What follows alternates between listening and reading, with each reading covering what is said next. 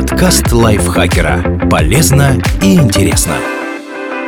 Всем привет! Вы слушаете подкаст лайфхакера. Короткие лекции о продуктивности, мотивации, отношениях, здоровье, обо всем, что делает вашу жизнь легче и проще. Меня зовут Михаил Вольных, и сегодня я расскажу вам, что такое факсимиле и как правильно его использовать в документах.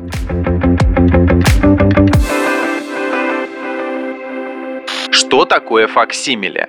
Факсимиле в широком смысле это дубликат любого графического оригинала со всеми подробностями. Например, бывают факсимильные копии рукописей, брошюр, гравюр или рисунков. В более узком значении под факсимили подразумевают штамп, дублирующий подпись человека. Обычно это печать, на которую наносят автограф в зеркальном отображении. Еще существует цифровой вариант факсимили, который вставляют в электронные документы. В любом случае с его помощью можно удостоверять бумаги без присутствия человека, которому подпись принадлежит. А вот стоит ли это делать и как использовать факсимильную подпись, правильно разберемся в этом выпуске. Что нельзя подписывать факсимиле?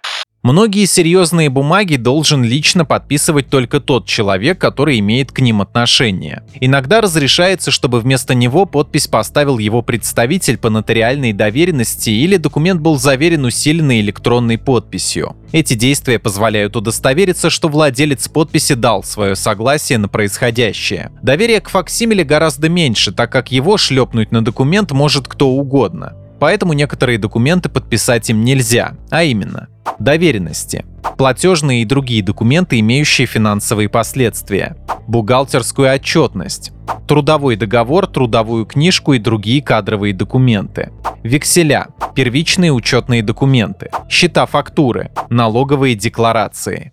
Что можно подписывать факсимиле?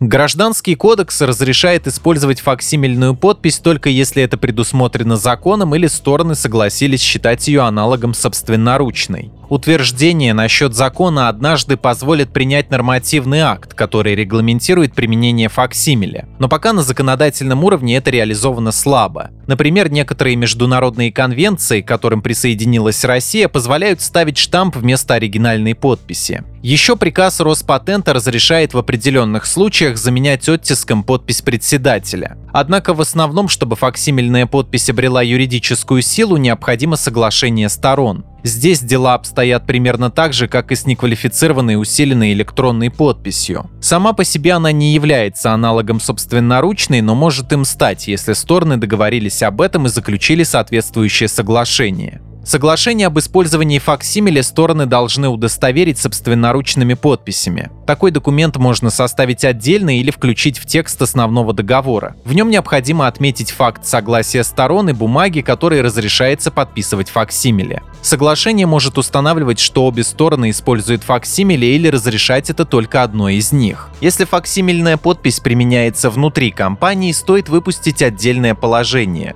В нем нужно указать случаи, когда допускается заменять оригинальную подпись руководителя факсимиле, кто отвечает за хранение штампа и работу с ним. Дубликат подписи в любом случае стоит хранить в надежном месте, чтобы предупредить несанкционированное использование. Где взять факсимильный штамп? Изготовлением факсимиле занимаются, как правило, те же организации, что делают и обычные штампы и печати. Ограничений здесь нет, так что можно выбрать любую компанию, ориентируясь на стоимость услуг и отзывы. Автор текста Наталья Копылова, спасибо ей большое. Не забывайте подписываться на подкаст Лайфхакера на всех платформах, ставить ему лайки и звездочки. Заходите к нам в чат в Телеграм, он так и называется «Подкасты Лайфхакера». На этом я с вами прощаюсь. Пока. Подкаст лайфхакера. Полезно и интересно.